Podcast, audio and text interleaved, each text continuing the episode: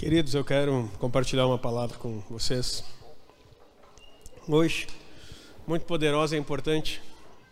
Eu quero que você abra o teu coração para receber de Deus, porque a forma como nós nos colocamos diante do Senhor é a forma como que Ele pode trabalhar na nossa mente. É tudo uma questão de entendimento da palavra. A palavra ela é proferida e você crê. E se você não, se ela não for proferida, não há como você crer. Se você crer, você não vai receber, porque crer é receber. E quando você recebe, isso se transforma em entendimento. Estamos vivendo tempos de restauração da igreja do Senhor Jesus. Diga amém. E esse tempo de restauração, Deus está trazendo um novo movimento. Porque eu quero dizer para você que Deus nunca foi limitado. A igreja do Senhor Jesus, aquela que entrou em algum tempo em prisões de religiosidade, e não estou falando mal da igreja porque ela é noiva de Cristo, mas estou dizendo que houve um, um círculo, houve um ataque violento das trevas, aonde a igreja foi limitada pela religião. Eu quero dizer para você que a igreja não é religiosa, diga amém. A igreja do Senhor Jesus não é religião, é o corpo de Cristo, é a noiva do Cordeiro não tem nada a ver com religião. E quando nós entrarmos nessa ideia religiosa, nós nos limitamos de receber de Deus. Porque Deus ele não pode ser explicado pela religião. Deus, ele é poderoso, gracioso. Deus, ele faz coisas que nós não conseguimos compreender. E o que ele faz, preste muita atenção no que eu vou dizer para você não repetir heresia por aí. Mas o que ele faz não está limitado à sua palavra. Sabe por quê? Porque se você lê a Bíblia com olhos naturais, você tem apenas letra. E daí você vai dizer assim: é isso. Agora, quando você entender que Jesus disse: As minhas palavras são espírito e vida, você vai entender que isso aqui é espírito, queridos? Não. Isso aqui é vida? Não, mas aquilo que sai da boca. Quando Satanás tenta Jesus, diz assim: Se tu és o filho de Deus, manda que essas pedras se transformem em pão. Jesus muda o discurso e começa a explicar exatamente o que eu estou te falando. Nem só de pão viverá o homem, mas de toda palavra que sai da boca de Deus. Isso aqui, queridos, é o nosso norte, é a nossa direção, está escrito. Mas quando o Espírito Santo encher tua vida, você vai botar os olhos. Eu quero que você tenha essa experiência. Oh, Jesus. Êxodo 34, 12 e 13. Êxodo, 30, Êxodo 34, 12 e 13. Na verdade, vamos começar no 10. No 10.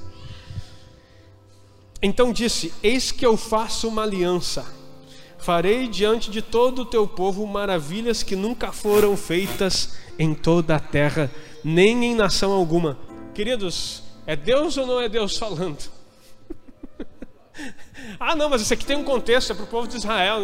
Queridos, aprenda a viver o sobrenatural e deixar o Espírito Santo falar contigo. Eu vou ler de novo. Então disse: Eis que eu faço uma aliança. Farei diante de todo o teu povo maravilhas que nunca foram feitas em toda a terra, nem em nação alguma. De maneira que todo esse povo em cujo meio tu estás, veja a obra do Senhor, porque coisa terrível é o que faço contigo. Coisa terrível que faço contigo. Tu está escutando? Tu está lendo aí? Essa palavra é para você, é para mim e é para você. Guarda o que eu te ordeno hoje Eis que eu lançarei fora diante de ti os amorreus, os cananeus, os heteus, os perizeus, os heveus e os jebuseus. Guarda-te de fazer aliança com os moradores da terra onde has de entrar, para que não seja por laço no meio de ti. Mas os seus altares derrubareis e as suas estátuas quebrareis, e os seus bosques cortareis. Bosques aqui, os seus postes ídolos cortareis. Porque os bosques eram plantados árvores que faziam adorações. Que até hoje isso se repete ano a ano no meio cristão. Entre aspas. E aí enfeitam com coisinhas e colocam um presentinho debaixo. Oferenda, querido. É exatamente o que se fazia naqueles bosques. Agora eu quero dizer para vocês, eu vou, vou, ler quatro aqui, porque você viu? Deus está dizendo assim: eu vou fazer coisas grandes no teu meio. Vocês vão ver coisas que ninguém jamais viu, nação alguma viu. Vai ser feito no meio de vocês. Olha só. só para você, só, só quatro aqui. Eteus. Eu pulei dois que eu tinha, não tinha visto os amorreus e os cananeus, vou ficar devendo para vocês. Eu peguei só quatro. Mas olha só. Deus disse: Eu vou remover. Olha o 11: Guarda o que eu te ordeno hoje, e eis que eu lançarei fora de diante de ti os amorreus, os cananeus, os heteus, os fariseus ou perizeus, os heveus e os jebuseus. Como eu esqueci dois aqui que estavam na outra página, e só olhei quatro, olha para você entender. Sabe o que significa heteu? Medo, terror eu vou lançar de você fora o medo e o terror. Hoje, se você cumprir o que eu estou ordenando e fizer o que eu estou. O que, que ele mandou fazer? Não fazer aliança com esses povos que habitam na terra onde você está. Quebra os altares, remova os altares, tira os postes idos na tua casa. Eu vou fazer algo para você. Eu vou remover o medo e o terror da tua casa e do teu território. Diga amém. Ferizeu significa país aberto. Mas esse aberto não quer dizer aberto para quer dizer sem proteção. Como se eu falava no, no treinamento que o altar é como um aeroporto, aonde os, os espíritos podem pousar ao aceno do ser humano. Sejam eles do bem do, de Deus ou espíritos malignos. Quem constrói, eles só podem agir na terra pela sua autorização. Não, não é bem assim. É assim, sim. A palavra diz isso. Deus, para agir, precisa de um homem que sinalize para ele e ele possa vir. Que o teu reino venha. Seja feita a vontade na terra como é no céu. Uma boca que clame: Clame a mim e responder-te-ei. Mostrarei coisas grandes que você não sabe. Precisa de uma boca que clame. Precisa de alguém que sinalize. Então, um país aberto quer dizer o quê? Quando um aeroporto, se você já teve a experiência de viajar de avião, se ele está aberto, é só pousar. Se ele está fechado, você não pousa. E se você tentar pousar, vem a aeronáutica do país e abate o avião. Quando ele está dizendo aqui que vai tirar os fariseus ou perizeus, essa bagunça que está aberta aí por altares e tocando terror no teu território, eu vou remover em nome de Jesus. Você está recebendo essa palavra? Eveus, olha que coisa tremenda para nossa cidade. Eveus significa limitado e que julga. Aí você vê quando falamos a respeito da nossa cidade, tem uma mentalidade muito limitada em coisas, e o que mais se tem, a gente vê aqui, um, isso é um altar, queridos, é julgamento. Julga aquele, julga aquele, julga aquele, julga, fala sem conhecer, fala, inventa história, faz um monte de coisa. Ei, se Deus mostrou hoje, é, marca a data, porque que ele começou a remover isso Ai meu Deus, não sei se você está entendendo o que eu estou falando. Se ele mostrou, é porque hoje começou o momento em que ele vai remover dessa cidade, da sua vida, da sua casa, da sua geração, da sua família. Aplauda o Senhor e faça alguma coisa. Ele vai mudar o destino do nosso território. Chega de julgamento, chega de limitação. Deus vai expandir a nossa mentalidade a respeito do reino, a respeito do espírito. Se você crê nisso, se você receber isso, ele só precisa de uma mente que creia, alguém que sinalize, e ele vai mandar os seus anjos, pois dará ordem ao seu respeito. Eita glória! Deus quer fazer coisas tremendas.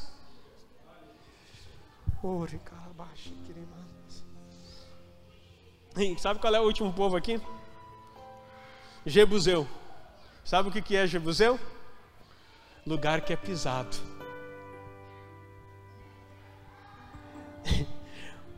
Meu Deus, O teu Deus está sinalizando que ninguém mais vai ficar esmagando você nessa terra, em nome de Jesus. Chega, chega de ser pisado, chega de ser humilhado, porque o altar desse tipo vai ser removido em nome de Jesus.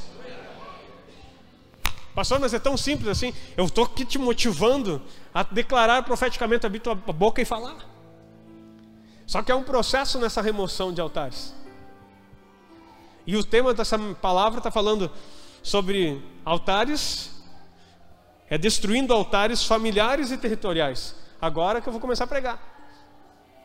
Até agora eu só estava querendo chegar a você e concordar com o que a palavra está dizendo e declarar. Porque tua boca fala do que o teu coração está cheio. E se você começar a declarar, as coisas vão mudar. Vamos para outro texto agora. Coloca lá para nós Gênesis 12, verso 1. Ora, o Senhor disse a Abraão: Sai da tua tenda e da tua parentela e da casa do teu pai para a terra que eu te mostrarei. Sai da tua terra. Lech lechá é a palavra em hebraico. Lech lechá que também significa saia para você mesmo. Isso é uma palavra poderosa. Lech lechá. Abraão, saia para você mesmo. Tu não sai por ninguém. Tem gente preso em altares familiares, querendo, tá casado, tá barbado, tá idoso. E se os pais ainda estão vivos, estão querendo fazer a vontade dos pais, ou ainda querendo honrar pai que já morreu. Não, pastor, mas isso não é o, o quarto mandamento? Honra pai e mãe. Se eles têm altar estranho, não. Se tem altares, não é honra é desobediência a Deus. Queridos, altares não são brincadeira. Não é para você ter medo, é para você ser liberto. Amém? Você precisa entender as coisas que Deus quer libertar. Então nós precisamos remover Ei, sai da tua terra, sai para você mesmo. Essa libertação é para você. Deus quer que você mesmo seja livre. Não é, não é para agradar o pastor, não é para agradar no vizinho, não é para o pessoal te achar bonitinho na igreja, não é para te ser mais especialzinho. É para você sair para você mesmo. Sai da tua terra. Por que que sai da tua terra? Talvez você não saiba, mas terá, terá, era cananeu. Era dessa herança desse povo e era idólatra. Já contei aqui Posso repetir se você quiser. Quem lembra da história do pai de, ter, de, Terá, de Terá, pai de Abraão, que ele tinha uma tenda de, de idolatria? Poucos. Mas eu ia contar igual de novo. Então, conta um conto judaico que Abraão, Terá, tinha uma tenda que ele vendia ídolos. Isso é real. Ele trabalhava nisso, esse era o ofício do pai dele. E aí um dia ele deixa Abraão para cuidar de todos os ídolos ali e deu a recomendação. Fica aqui no, no, no balcão de, de, de, espera. Esse aqui é acrescentares do Agnaldo, né? Mas fica aqui esperando na recepção. Quando chegar alguém aí para trazer uma oferenda, tu pergunta para qual ídolo que tinha dentro da sala. Você lá e oferece, vai lá e oferece a oferenda. E Abraão diz para o pai dele, tá ok, entendi. Aí Terá sai e quando chega alguém para oferecer, trazer uma oferenda, Abraão pega a oferenda coloca no meio da tenda. Dele pega um pedaço de madeira, um pedaço de pau e quebra todas as estátuas que estavam ao redor. E deixa a oferenda no meio. E daí volta lá para a recepção. Quando o pai dele chega e entra no, no salão né, da tenda da, da idolatria ali, toma um choque. E diz assim: O que aconteceu aqui, meu filho? E assim, pai, é o seguinte: chegou alguém e trouxe uma oferenda e disse que era para apresentar para o ídolo mais para o Deus mais forte que tem nessa tenda. E eu coloquei aqui no meio, eles começaram a brigar. E se quebraram tudo para ver quem era o mais forte. Daí o pai dele, né, num, num, num bom gauchês, assim, desde ser bobo guri. Né? Tu sabe que isso aqui é pedra, pau. Eles não vêm, não ouvem, não falam, não se movimentam. Como que tu diz que eles brigaram por causa de uma oferenda? Aí a célebre frase de Abraão: quem dera que os teus ouvidos ouvissem o que tua boca acabou de dizer.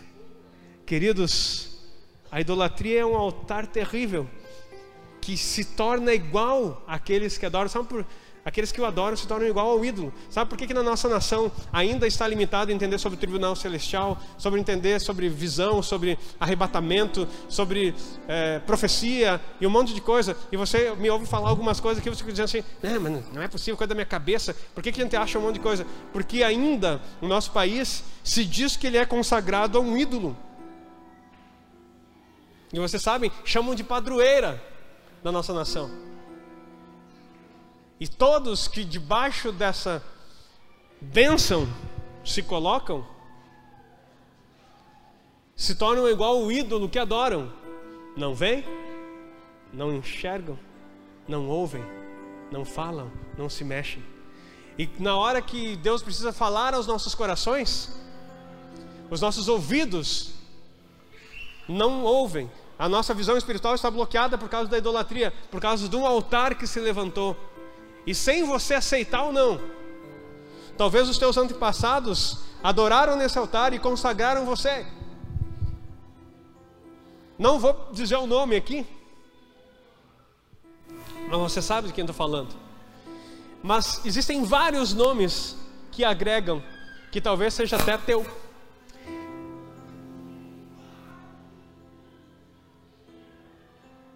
E se você tiver no teu sobrenome alguns ou dois nomes que se referem a um desses ídolos, pode saber que tem altar na tua família. E não foi quebrado. Pastor, como assim? Não foi?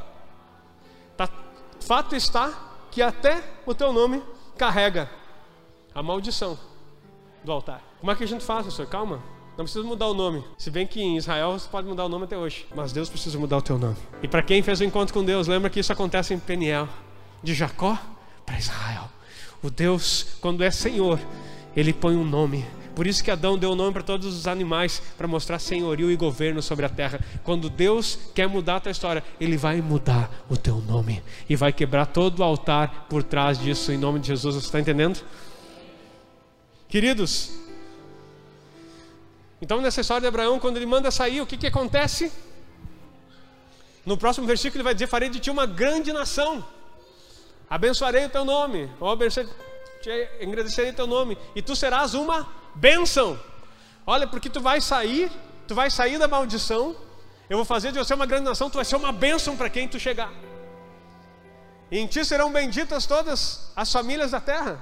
Acho que é o próximo. Abençoarei os que te abençoarem, amaldiçoarei os que te amaldiçoarem, em ti serão benditas todas as famílias da terra.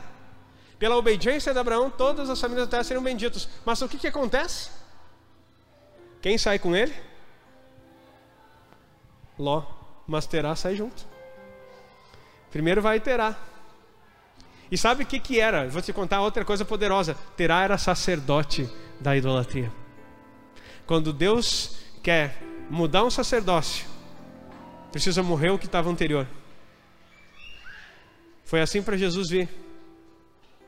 Morreu um sacerdote que estava sobre ele. Agora pode despedir em paz o teu servo, porque os meus olhos viram a tua salvação. Qual é o nome do sacerdote? Não é Simeão? Que foi apresentado Jesus? Nunca tinha lido isso, né? Pois é, mas está lá: mudança de sacerdócio. Agora pode despedir em paz o teu servo. O que está dizendo? Posso morrer tranquilo. Já estava idoso, porque os meus olhos viram a tua salvação. Mudança de sacerdócio. E aí vem um sacerdócio. Cristo. Está entendendo? Era necessário ficar terá naquela terra para que o sacerdócio fosse liberado através da vida de Abraão. Porque a vida de Abraão só se destrava quando ele encontra um sacerdote, quando ele se encontra com um qual é o tema da pregação? Vou te dizer a dica: altar. Sobre um? Fala bem alto para dizer que tu sabia antes de eu dizer. A, a bênção só acontece quando você se encontra com um e um sacerdote que ministra sobre ele. Porque todo altar tem um espírito sobre ele e tem um sacerdócio sobre ele. Meu Deus. Abraão sai. E quem é que ele se encontra depois? Mais tarde? Com quem? Meu Melquisedeque. Aí ele se encontra com Melquisedeque. E aí ele é abençoado. E ele traz pão e vinho, aliança. E aí tem toda uma tipificação, que não é o tema aqui, mas para você entender. Ele sai do altar pagão, mas enquanto ele levou o pai, levou o sacerdote junto com ele. Ele esperou um tempão, porque teve que esperar o pai dele morrer. E depois ainda carregou Ló. Sabe o que, que acontece? Deus tem que fazer eles brigarem. Os pastores das, das ovelhas, por tanto bens que eles tinham, brigaram. E daí, olha só, olha, presta atenção. Querido, meu Deus do céu, presta atenção nisso. Lembra dessa parte da história? Que os, os rebanhos estavam brigando, daí disseram assim: ó, Abraão chega para Ló, o sobrinho deles, assim: olha aí para o horizonte e escolhe o lugar aonde você quer ir que nós vamos ter que nos separar. Ele olha para as campinas que estavam em Sodoma e Gomorra, que era um lugar lindo à vista. E daí ele escolhe e vai para lá. Daí algumas pessoas dizem assim: Ah, o melhor lugar. Não. Ele só conseguiu ver o que os olhos cheios de idolatria e altares pagãos conseguiam enxergar. Aquilo que parece como diz em Provérbios 14, a caminho que é o homem parece direito, mas o seu fim conduz à morte. E o que, que aconteceu? Provérbios já estava falando né, para nós a respeito das coisas bíblicas que aconteceram. E o que, que aconteceu? Sodoma e Gomorra foi destruído, por causa que eles eram totalmente avessos da vontade de Deus. Meu Deus. E lembra que Abraão tentou interceder? Ao poder da intercessão. Se tiver um justo lá, não, se tiver 50 justos, não vou destruir. Se tiver, ele vai reduzindo, Senhor, não fique bravo comigo, mas se tiver cinco lá, não sei se é cinco ou dez o último que ele faz, não me lembro agora. Daí Deus diz: Não vou destruir. Só que sabe o que, que acontecia? Não tinha um justo sequer. Por isso que a cidade foi destruída. Ei, igreja, Sabe como é que a nossa cidade não, é, não vai ser destruída e o nosso país não vai ser destruído?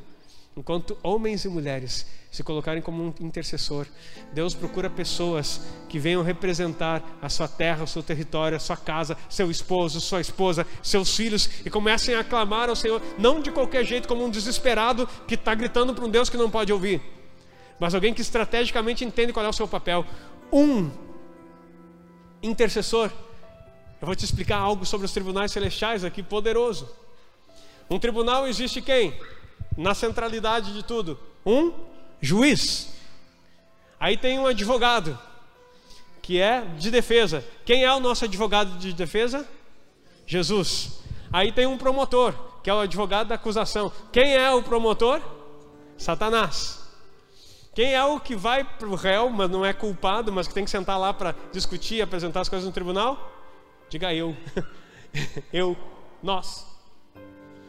Só que é só isso que tem. Tem o Espírito Santo, que é o oficial de justiça, a maior autoridade dentro de um tribunal depois do juiz. E ele que leva, ele pode levar as demandas, chamar, convocar, fazer um monte de coisa. E a boa notícia é que ele anda com você sempre. E o advogado é teu irmão mais velho. O juiz é teu pai. E aí tem um papel que você não sabe e que não é o juiz que decide um tribunal, preste atenção nisso. Não é o juiz que decide um tribunal. Ele dá uma martelada final lá. Mas quem que decide tudo que está acontecendo ali? O júri. E sabe quem é o júri? Tem a nuvem de testemunhas que a Bíblia fala. Mas tem cada homem e mulher que se colocam diante do Senhor e dizem assim: Eu sou intercessor. Sabe por que, que Jó foi atacado da forma que foi atacado? E, e tudo aquilo que ele passou, ele passou, porque não havia ninguém intercedendo por ele. Deus teve que deixar Satanás, porque não teve uma pessoa que dissesse: Não, peraí, Jó é justo. Sabe qual é o papel da intercessão? Por isso que você pode ser um júri e ainda pode ser testemunha. Olha que poderoso isso. Um testemunha, ele traz evidências concretas dentro de um tribunal que pode mudar o jogo e convencer o júri. O intercessor também pode ser parte dos testemunhas. Então, a tua boca é uma bênção. Quando tu vai orar, não é dizer, Senhor, abençoa o intercessor do pastor. Senhor, abençoa a família do pastor, abençoa o Caleb, abençoa o Gabi, abençoa, abençoa, abençoa, bem. Não. Você libera decretos. Você começa a dizer assim: Olha o que é interceder. Senhor, eu te agradeço, porque um dia o Senhor chamou pastores para cuidar das nossas vidas. Obrigado pelo teu amor. Obrigado porque o Senhor levantou homens justos debaixo da tua unção para levar, o, conduzir o rebanho de Cristo. Obrigado pela vida do meu pastor. Eu não estou pensando em mim, queridos, estou pensando no meu pastor, eu tenho pastor. Obrigado por, por, esses pastores, obrigado porque são homens justos. Senhor, eu quero declarar diante do teu tribunal e que os anjos do Senhor façam um registro nesse dia, exatamente agora, às 20h30. Eu quero declarar diante de todo esse tribunal, diante do céu, diante da terra, daquilo que está debaixo da terra, que o Senhor me deu pastores justos, homens de Deus, cheios da unção. Obrigado porque eles são homens de referência. Eles são homens que fazem o diferencial no meu território. Obrigado porque, Senhor, um dia eles abdicaram de viver uma vida de qualquer outra forma para atender o teu chamado. E porque eles atenderam o teu chamado, ó Deus, o Senhor confiou multidões debaixo do cajado deles. Ó Deus, obrigado porque isso foi possível pelo sangue de Jesus. Obrigado, Deus, que através do sangue de Jesus esses homens são assim. E eu quero declarar hoje, diante dos teus tribunais, que esses homens são homens de referência, homens relevantes, que o Senhor dê vida, longevidade e que tudo que está escrito no livro de destino desses homens não seja barrado por nenhum intento maligno, por nenhuma seta do diabo, que tudo aquilo que o Senhor disse a respeito desses homens, eles possam cumprir nessa terra e que eles possam viver longos dias, morrer em boa velhice, no momento em que eles desejarem encontrar com o Senhor. Você intercedeu. Agora, quando vier o inferno dizer, aí o advogado entra em ação. Eu queria chamar aqui os testemunhas, que venham os primeiros testemunhos.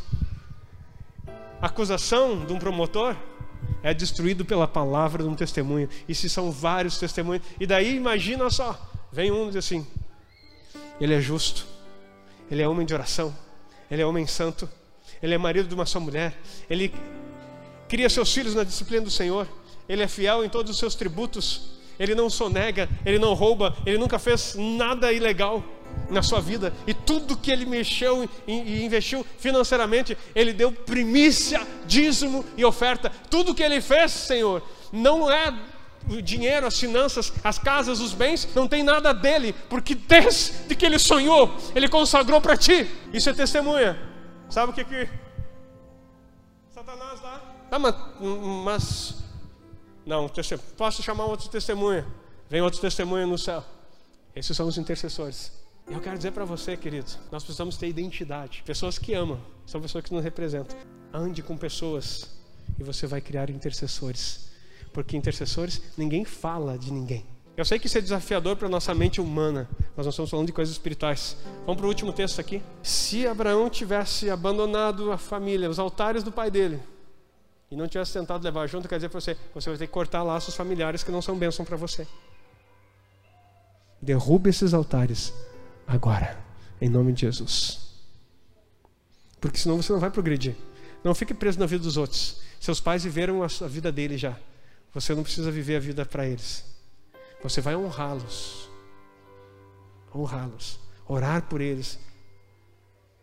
Amá-los. Abraçar, beijar. Mas não tente carregar coisas. Não tente ser amiguinho de altar estranho. Ah, queridos, dá para falar tanta coisa. Juízes 6, 25. E aconteceu naquela mesma noite que o Senhor lhe disse: Toma o boi que pertence a teu pai, a saber, o segundo boi de sete anos, e derruba o altar de Baal, que é de teu pai. Eu vou ler de novo para te entender a ordem de Deus para Gideão. E aconteceu que naquela mesma noite que o Senhor lhe disse: Toma o boi que pertence a teu pai, a saber, o segundo boi de sete anos, e derruba o altar de Baal que é de teu pai, e corta o bosque que está ao pé dele. O bosque são essas árvores de consagração a ídolos. E edifica ao Senhor, teu Deus, um altar no cume deste lugar forte, num lugar conveniente, E toma o segundo boi e oferecerás em holocausto com a lenha que cortares do bosque. Ai, Jesus. A plantação dos idólatras virou lenha para a fogueira santa de Deus para remover os altares. Então, olha só, tu vai cortar, tu vai derrubar esse altar, a Baal. Que é do teu pai. Tu vai pegar um boi dele, porque ele que botou. Então pega um boi dele. Pegar um boi, hoje talvez não tenha tanto significado, mas na época era uma, uma posse muito importante de se ter. Ele valia muito. Então ele pegava um boi de sete anos e tu vai lá e vai desfazer o altar. Aprenda um princípio: nenhum altar é desfeito sem sacrifício. Nenhum altar é desfeito sem sacrifício. Falei aqui sobre oferta de remissão, não é o tema dessa noite. E daí, sabe o que, que o inferno faz? É, ficam dando essas ofertas para enriquecer pastor. Ah, é? Se converteu agora? Vai virar crentinho e deixar teu dinheiro na igreja? Idiota. Quem ouviu coisa semelhante já na vida? Levanta a mão. é? Só que o, o idiota que te chama de idiota não conta que ele entrega boi, que ele entrega filho, que ele entrega esposa, que ele entrega paz, que ele fica de molho em banheiras de sangue por sete dias, três dias, que ele faz um monte, ele não conta isso. E isso é tudo de graça. Não, eles não contam. Eu fiquei sabendo de um trabalho que foi feito, e não vou falar nada aqui, só para explicar para você, que o, a, o cidadão vendeu um carro que ele tinha, e não era carrinho, e investiu todo o dinheiro para fazer um trabalho para matar a outra pessoa. Aí quando Deus manda o fiel entregar um carro, fica tranquilo que já teve ofertório aqui, não vou pedir nada para você, para te ficar, e agora ele vai pedir meu carro, né, querido? Então, quando Deus manda dar o carro, capaz, não. Aí eu vou orar para ver se é, se é. Para bênção, não precisa nem orar, ele já chega com a mãozinha assim, ó, para receber. Agora, quando Deus fala alguma coisa para entregar, não, eu vou orar para ver se é de Deus, pastor. Tu acha que o diabo vai pedir oferta? Não, eu, eu, não sei, vai que é o inimigo me tentando aqui, né? Que eu entregue uma oferta grande aqui na igreja, querido. Isso não, não, não tem cabimento. Está entendendo como é que é o, a situação espiritual? E as pessoas fazem coisas horrendas. Tem gente que entrega filho, queridos. Isso não é brincadeira, isso é sério. Entrega filhos em altares. Desde o tempo da Bíblia, Moloque. Entregavam os filhos para ser queimados vivos no altar de Moloque. Para agricultura, para ir bem no, não sei o que lá. E aí, nós achamos que o dinheiro se refere a. O que que Deus, Deus falando para Gideão: pega o boi do teu pai e sacrifica lá para destruir o que ele construiu. Depois que tu limpar tudo aquilo lá, tu vai erguer um altar para mim. Porque o lugar. E olha só como Deus vê. Deus é geográfico na sua visão. Ele disse que era para sair da terra, disse para Abraão, e ir para a terra que ele ia mostrar. Ele ia mostrar uma terra boa. Geografia. Ele é o Senhor da toda a terra. Ele é o Senhor de toda a terra, a Bíblia declara. Mas ele decidiu ficar com os céus dos céus e dar a terra aos filhos dos homens. Por isso que ele está muito preocupado em saber como está a tua geografia, porque ele quer entregar ela nas tuas mãos, diga amém. Aquilo que é o teu território, ele quer entregar nas tuas mãos, mas não sem sacrifício. E sacrifício, falei aqui, preguei já sobre sacrifícios que agradam ao Senhor. Não pense que é você se chicotear, se cortar, não é isso. Nosso Deus não é do inferno. Nosso Deus é o soberano sobre toda a terra. Mas Ele quer algo que custe. E aí o que, que acontece? Agora tu vai pegar outro boi, e agora é o teu sacrifício, tu vai edificar aqui.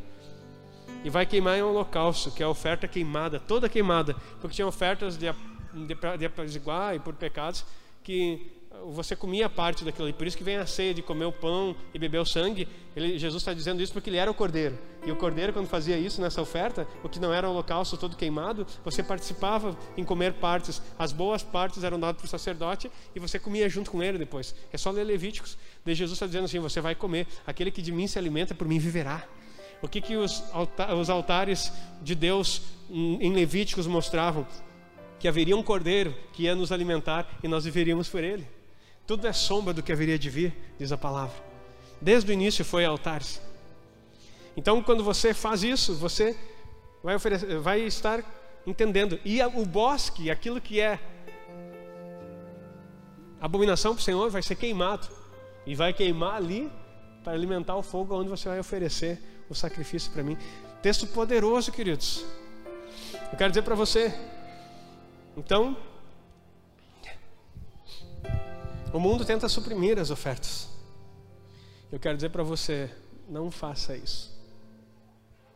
Compreenda, cresça, amadureça. Deus quer fazer uma limpeza na tua geração. Tem coisas que você está carregando até hoje, queridos. Eu vou te dar outro, outra chave poderosa aqui. Essa igreja vai ser uma igreja de libertação. E vai ser. Deus está sinalizando, está gritando para nós. Quem tem ouvidos para ouvir, ouça o que o Espírito diz às igrejas e à nossa igreja. Queridos, um altar não resolvido vira cativeiro. Eu vou repetir. Um altar não resolvido vai te levar para cativeiros espirituais. Porque daí o que, que acontece? Quando você não derruba o altar na tua família, o altar familiar e territorial, isso vira um cativeiro. E o que, é cativeiro? São lugares, dimensões espirituais. Não sou ensinado pela teologia romana e que isso ficou também na protestante, porque a protestante saiu da onde? Do romano. Lembra?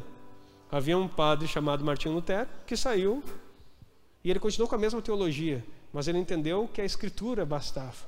As cinco solas que se fala em 31 de outubro 1517, ele cravou as 95 teses na capela de Wittenberg, na Alemanha. História aí para você. Mas ele continuou sendo um padre com as convicções e com todo o ensino que ele tinha. Deus revelou algumas coisas, mas não deu tempo. Ele não teve ninguém sobre a cabeça dele dizendo assim: deixa eu te libertar, deixa eu te.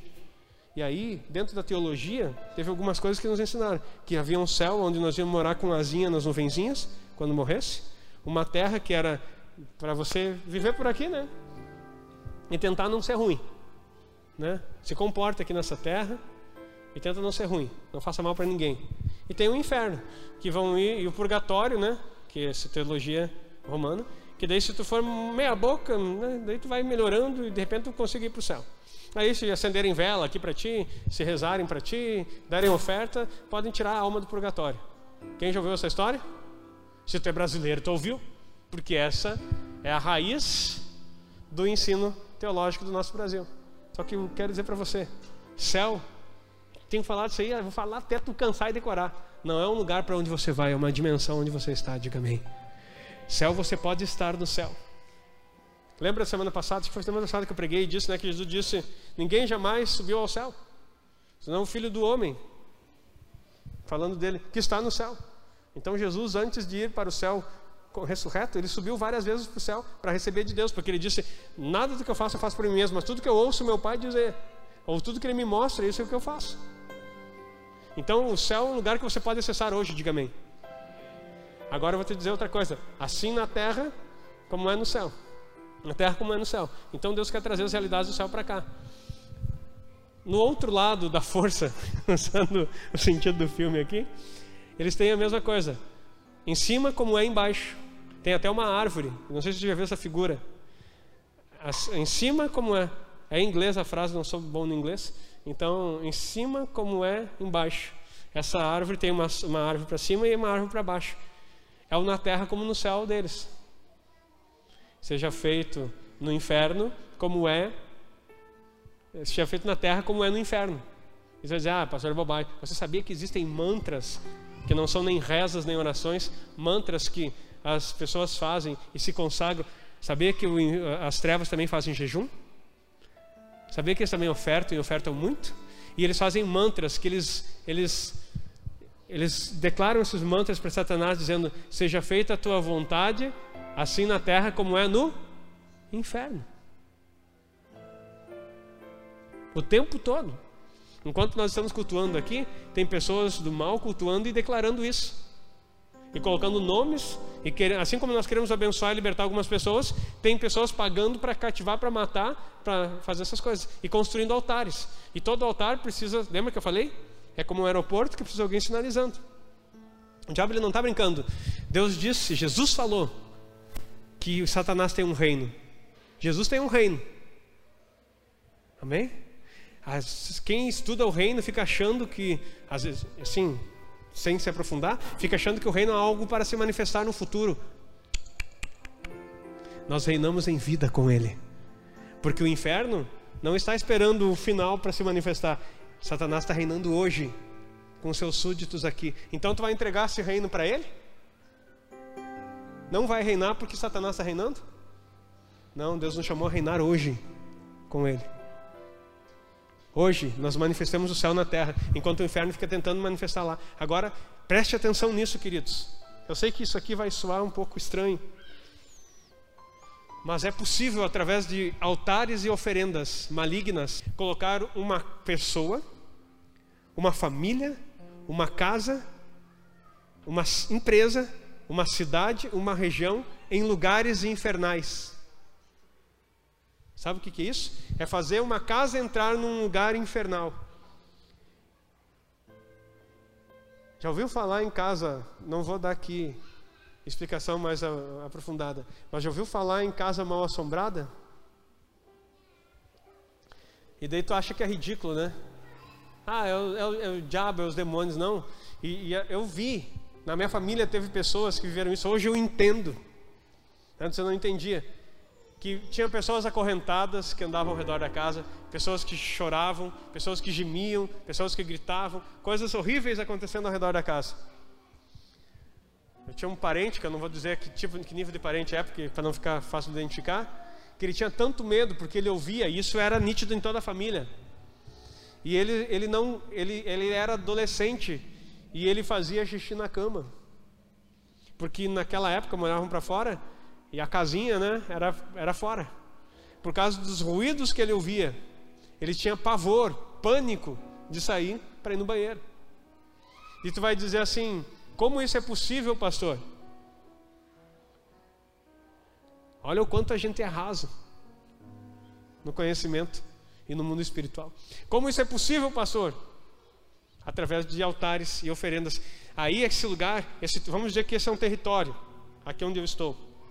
E aí eu vou lá e faço um, construo um altar, faço uma consagração e começo a fazer os mantras satânicos, pedindo para que Satanás venha e reine nesse território e que seja feito a vontade dele, como é no inferno, aqui. Sabe o que vai entrar? Esse lugar vai entrar numa dimensão espiritual, aonde as coisas malignas vão começar a ser perseguidas. Entra em um a palavra fala que o Senhor habita nos céus. Céus é plural. O inferno tem regiões que podem manifestar nesse tempo. O céu pode manifestar aqui. Diga amém, por favor. Mas o inferno também pode manifestar aqui.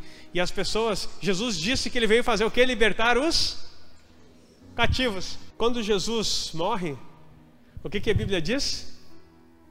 Levou cativo o cativeiro. Ele desceu às partes mais baixas da terra. E muito teólogo quer tirar essa parte fora. Sabe por quê? Quando ele chega, o Espírito do Senhor está sobre mim. Se não me engano, é Isaías 62 que ele cita. Porque ele me. 61, obrigado. 61. E daí ele começa a dizer: O Espírito do Senhor está sobre mim porque ele me ungiu. Aí ele fala para libertar os cativos. Queridos, tem cativos lá embaixo e tem cativos aqui em cima que estão presos lá embaixo. Vou repetir. Existem pessoas que estão presas no inferno hoje, vivendo aqui em cima. Elas vivem no inferno. Tu já viu algumas pessoas dizer assim: a minha vida, e não é aquele dramático, melodramático, né? Ai, minha vida é um inferno, só por causa que é, não tem dinheiro para comprar TV a cabo, né? ou pagar a Netflix. Então, ah, minha vida é um inferno, porque não tenho PlayStation do, do, do, do, do ano. Ou... Não, não é esse medo dramático. Já viu pessoas que elas são carregadas, pesadas e sofrem, e a vida delas é um inferno mesmo, e elas estão se destruindo, elas não conseguem entender o que está acontecendo, mas e elas, aí essas pessoas estão elas, veem vulto, elas veem coisa, manifestam não sei o que lá, é terrível. E daí o que, que acontece? É diagnosticado como um esquizofrênico. Queridos, eu não quero generalizar nem mudar aqui conceitos, no qual eu não sou da área, mas uma coisa eu sei. O Espírito Santo está revelando muita coisa para nós. Isso se chama altares. E nós vamos entrar nesses lugares, diga amém, e libertar os cativos. Em nome de Jesus, começando por nossas vidas e nossa casa. Tudo aquilo que é repetitivo na tua vida são altares e precisam ser quebrados.